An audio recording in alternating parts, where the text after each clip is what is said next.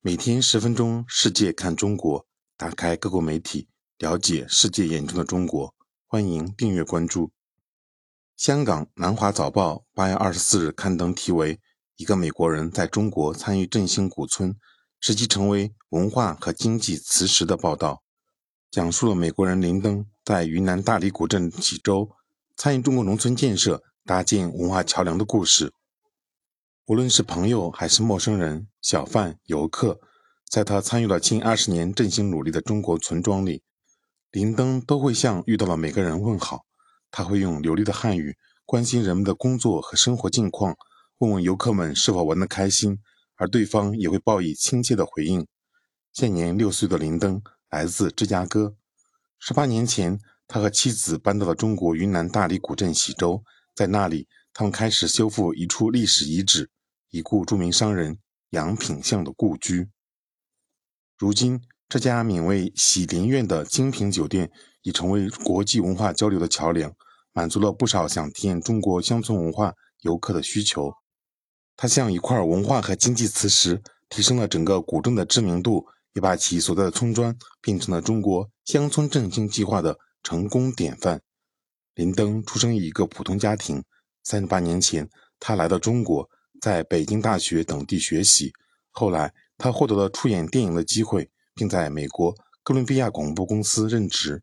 如今，在中美关系恶化、似乎导致民众分歧扩大之际，林登说：“他觉得有责任讲述自己的故事，为外国人通过同胞视角来了解中国尽一份力。”林登说：“我读的东西和其他人在美国读到的一样，但我在中国所见到的事实。”让我能够对其加以平衡。我发现，在某种程度上，人们对中国正在发生的一切缺乏了解，甚至缺乏好奇心。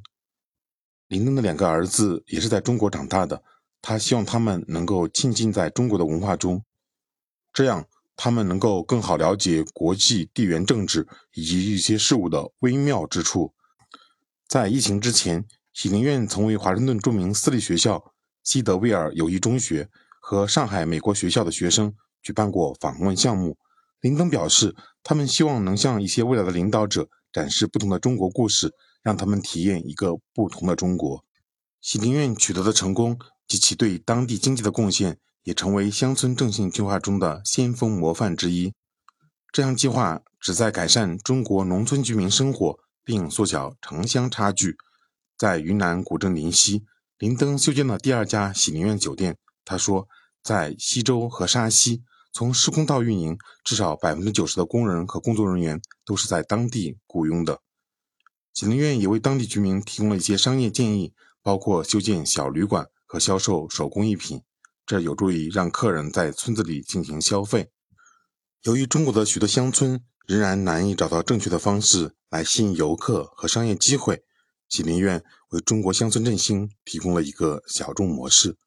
林登表示，云南等地未来乡村发展面临的主要障碍之一是，真正有才华的人往往很难来到这里并待上很长时间。